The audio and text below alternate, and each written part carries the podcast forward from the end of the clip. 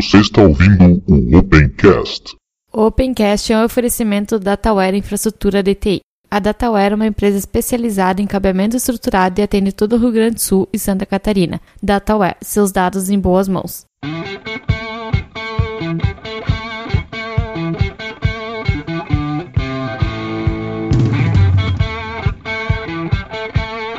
Está começando mais um Opencast, o seu podcast sobre tecnologias livres. Hoje eu, Ivan, estou aqui sozinho, o que quer dizer que vocês não vão ver um episódio, ou melhor, não vão ouvir um episódio com discussão, porque só vai ter a minha opinião sobre os assuntos que a gente vai falar aqui. Ou melhor, que eu vou falar aqui. Como eu estou sozinho, então vou falar sobre um programa de notícias, né? Não tem muito o que variar sem a participação de outras pessoas. Bom, eu estou sozinho não é por culpa dos outros, tá? A culpa é totalmente minha. Como eu estou sem celular, eu acabo não abrindo o aplicativo do Telegram e acabo esquecendo de falar com o pessoal ali e aí não consegui chamar eles para gravar. E hoje mesmo assim tentei, né, mas em cima da hora não tem como o pessoal desmarcar o que tem para fazer para vir gravar. Espaço da comunidade. E no espaço da comunidade deste episódio, Vamos começar novamente lembrando vocês que nós temos uma parceria com a Deal Store. Produtos que você compre na Deal Store, que estão nos links aqui no post, vocês vão comprar pelo mesmo preço e ainda vão nos dar uma comissão, mas tem que ser nos links que a gente botou no post, não é qualquer produto na Deal Store que você comprar. Mas se você não quer comprar um produto, mas quer ajudar a gente, você pode contribuir com o nosso projeto ou no Patreon, né, patreon.com/barra tecnologia aberta, ou então você pode ir no padrim.com.br barra tecnologia aberta. Esses dois sites são sites de uh, onde você pode contribuir com a gente mensalmente, né? A diferença entre os dois é que o primeiro, o Patreon, você vai pagar em dólar e precisa de um cartão internacional ou uma conta do PayPal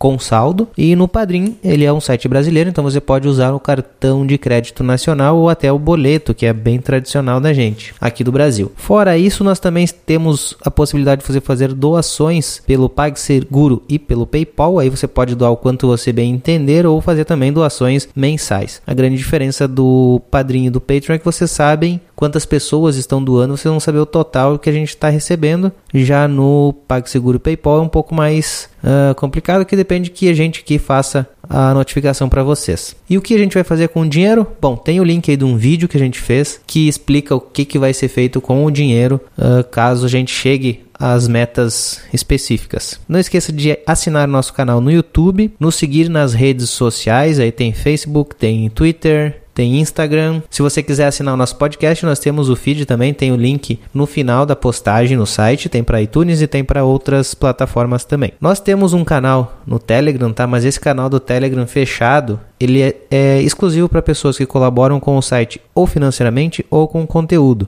Se você quiser falar com a gente em algum no, no Telegram também, em algum grupo, nós escolhemos lá o grupo do Hackencast. Então, se você entrar no grupo do Hackencast, você vai acabar encontrando a gente, vai poder conversar conosco. E para finalizar, eu queria só mostrar para vocês o projeto Serenata de Amor, que é um projeto para combater, ajudar a combater a corrupção no Brasil. Nós estaremos falando em breve com o pessoal que desenvolve para falar melhor do projeto, mas vocês já podem ficar com o link aí para ir conhecendo por vocês mesmos e até por, podem mandar mensagens para a gente aqui para a gente fazer pergunta para o pessoal assim que eles que nós estivermos gravando com eles. Então vamos para os comentários do último episódio. Lembrando que se você quiser mandar um comentário para a gente, deixe seu comentário no site, né, na postagem, ou então mande um e-mail para opencast.tecnologiaaberta.com.br. O primeiro comentário, então, do último episódio foi do Carlos, que ele disse em referência ao que eu mostrei o Kindle que roda Linux, ele disse que o leitor digital da livraria Saraiva, o Lev, também roda Linux. Eu nem conhecia o leitor da Saraiva, nem sabia que eles tinham um leitor digital, né, Carlos? Mas muito legal saber que eles têm e ainda que roda Linux também. E o segundo e último comentário do último episódio veio do Magno, lá do Hackencast. Faz tempo que eu não convido eles para vir aqui participar. Vou ter que me corrigir com isso e convidar já para o próximo episódio. Bom, o comentário do Magno é o seguinte: ótimo episódio, como sempre, pessoal. Gostaria só de fazer um pequeno comentário quanto à questão dos papers científicos. Realmente é algo que, que chega a ser revoltante a forma como ainda fazer ciência no que tange a publicação, os direitos do pesquisador e o acesso à pesquisa. Só para entendermos o nível de absurdo que isso chega, dependendo da provedora dos papers, ela cobra por cliques. Isso mesmo, se você acessar 10 vezes o mesmo artigo, eles cobram como 10 acessos diferentes. Para algumas não existe o conceito de acesso por usuário. Para fechar, vale a menção honrosa ao Aaron Swartz, que foi preso e indiciado pelos federais por usar a rede do Meet para baixar artigos da revista JSTOR. Acho que é assim que se pronuncia. Uh, posteriormente, após um período de reclusão, muitos dizem que ele não teve depressão, Aaron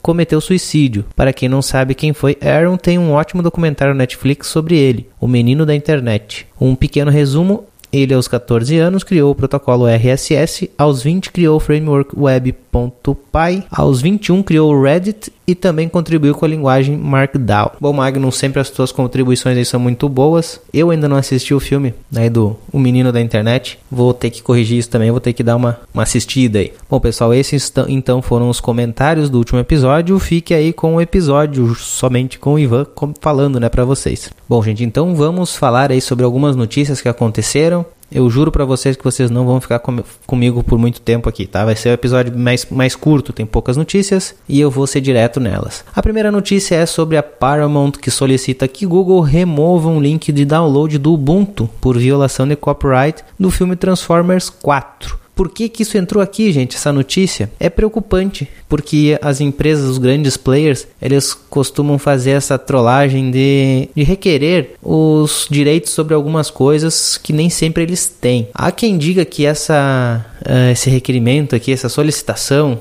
de direito autoral foi um erro de algum robô. Eu tenho minhas dúvidas, tá? Por quê? Como produtor de conteúdo para o YouTube, seguido eu recebo também essas mensagens, essas coisas de robôs aí que dizem eles que são robôs que procuram por conteúdo de direito autoral. Bom, já aconteceu várias vezes de eu receber pedido de, de, de direito autoral em lugar que, de alguma música que não tinha nem música no vídeo que eu estava veiculando. Aconteceu inclusive de ter empresas requerendo direito de uso de uma imagem que era o logo do Google do Hangout. Ou seja, é uma coisa que eu não tinha nem controle, tá no vídeo ponto. Mas era uma empresa que não era o Google que estava fazendo o requerimento. Da mesma maneira, deve ter acontecido aqui com o pessoal aí que tent, quis tirar o, o torrent do Ubuntu. Inclusive, ele foi retirado, né? O Google recebeu a notificação e retirou imediatamente. Bom, agora é esperar que isso se resolva e que não fique bloqueado este torrent específico do Ubuntu, né? Bom, a próxima notícia então, Vim 8, nova versão do editor de texto. Após mais de 10 anos ainda intervalo, saiu uma versão nova então do Vim, né, o VI, então a versão 8. O VI ele foi criado há quase 40 anos, tá? E para quem mexe com Linux e principalmente com servidores, eu acho que é um dos editores de texto mais utilizados. Ele veio para suprir demandas que o Emacs não atendia, né? E as grandes mudanças que ele tem agora nessa versão não são assim, nossa, grandes. O que ele tem na verdade são várias mudanças debaixo do capô, então alguma coisa que vai mexer em desempenho, vai ser mais notado até a diferença por quem desenvolve aí plugins e outras extensões para o próprio Vim, né? Vai ter que fazer algumas mudanças, algumas alterações nos seus códigos e lógico que com isso os usuários vão acabar tendo alguma vantagem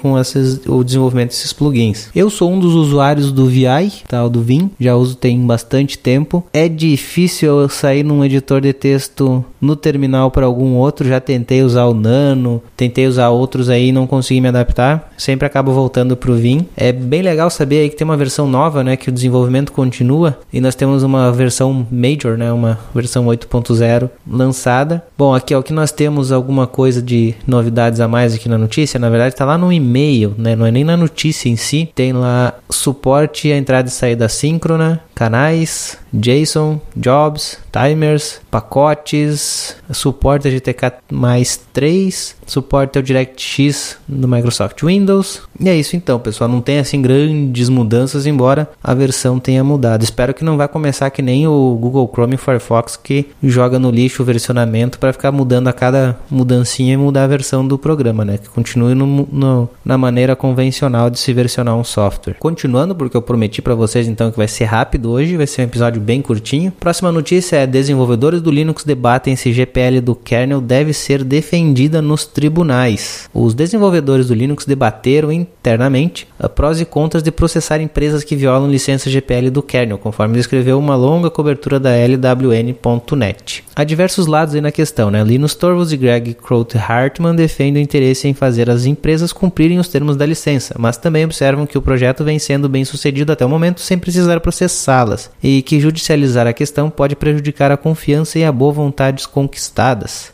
Jeremy Ellison, do projeto Samba, defendeu que a opção de processar precisa ser mantida porque às vezes essa possibilidade é a única forma de fazer as empresas ouvirem. Ele deu um contra-exemplo sobre a questão de boa vontade trazida por Linux, dizendo que a Microsoft foi processada, perdeu, mas hoje contribui com o Samba. O Matt Garrett também não se alinhou a Linux, dizendo que a posição expressa pelo fundador do projeto é a de defesa do interesse de um desenvolvedor e não a dos usuários do projeto cujo interesse principal é na disponibilidade do código, algo negado quando um fabricante de dispositivos não distribui as os fontes do módulo do kernel que o faz funcionar, por exemplo. Provavelmente estão querendo ver alguma coisa com o Android, hein? já tô, tô percebendo esse cheiro aí. Outro aspecto interessante da discussão é o que avaliou se o interesse maior de cada parte era a defesa do GPL ou a defesa do kernel Linux. A afirmação de Greg que de que Software Freedom Conservancy se importa mais com a GPL a ponto de estar disposto a arriscar o futuro do Linux para conseguir obter alguma validação adicional para a licença não foi negada pela SFC, mas seu representante acrescentou alguns detalhes, inclusive de se importar mais com a liberdade de software do que com a GPL em si. Em suma, uma leitura longa, mas interessante para quem se interessa pelos bastidores do licenciamento do Linux. Bom, como eu já disse, isso aí está me cheirando reclamação por empresas que utilizam para ou para o Android ou para outras coisas embarcadas que acabam não divulgando suas contribuições. Eu confesso que eu sou totalmente a favor de processar. Tá? Minha ideia, pelo menos eu, eu acredito, não sou desenvolvedor, não participo ativamente do projeto, embora o meu nome esteja lá no, no kernel 3.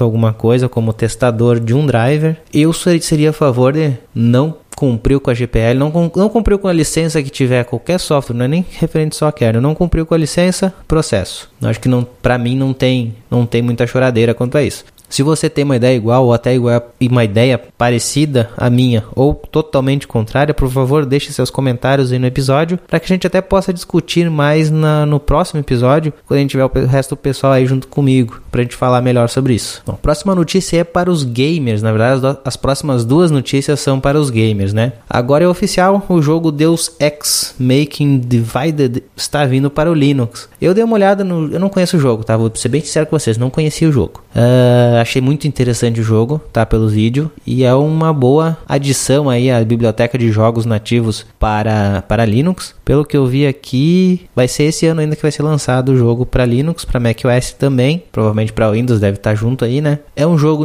de, de ação no estilo cyberpunk, que é realmente aqui está escrito que foi vai ser lançado para Windows, Xbox, PlayStation 4, ou melhor, foi lançado para essas plataformas e agora está na iminência de sair para Linux e macOS. Detalhes sobre a máquina que vai ser necessária para rodar em Linux não foram reveladas, mas, né, não espere que você vai jogar com um Pentiumzinho ou com um Chromebook da vida, né? Você vai precisar realmente de uma boa máquina para rodar esse jogo, pelo menos pelo que eu vi pelos vídeos. O valor do jogo parece que vai ser em torno de 60 dólares na Steam, e é isso. Vamos esperar aí sair o jogo. Quem, quem é gamer aí deve estar ansioso para poder jogar esse jogo. A segunda notícia sobre jogos é um pouco mais simples, né? Não chega, não é um Deus Ex, mas é sobre o Gnome Games, que deu uma, uma aumentada aí na sua potência. O, na versão anterior, o Gnome Games não tinha suporte, por exemplo, a controles, né, joystick, agora então vai ter um controle inicial, um, um suporte inicial a controles, vai ter full screen e o principal vai ter acesso ao PlayStation, ou melhor, vai ter suporte ao PlayStation 1. O Gnome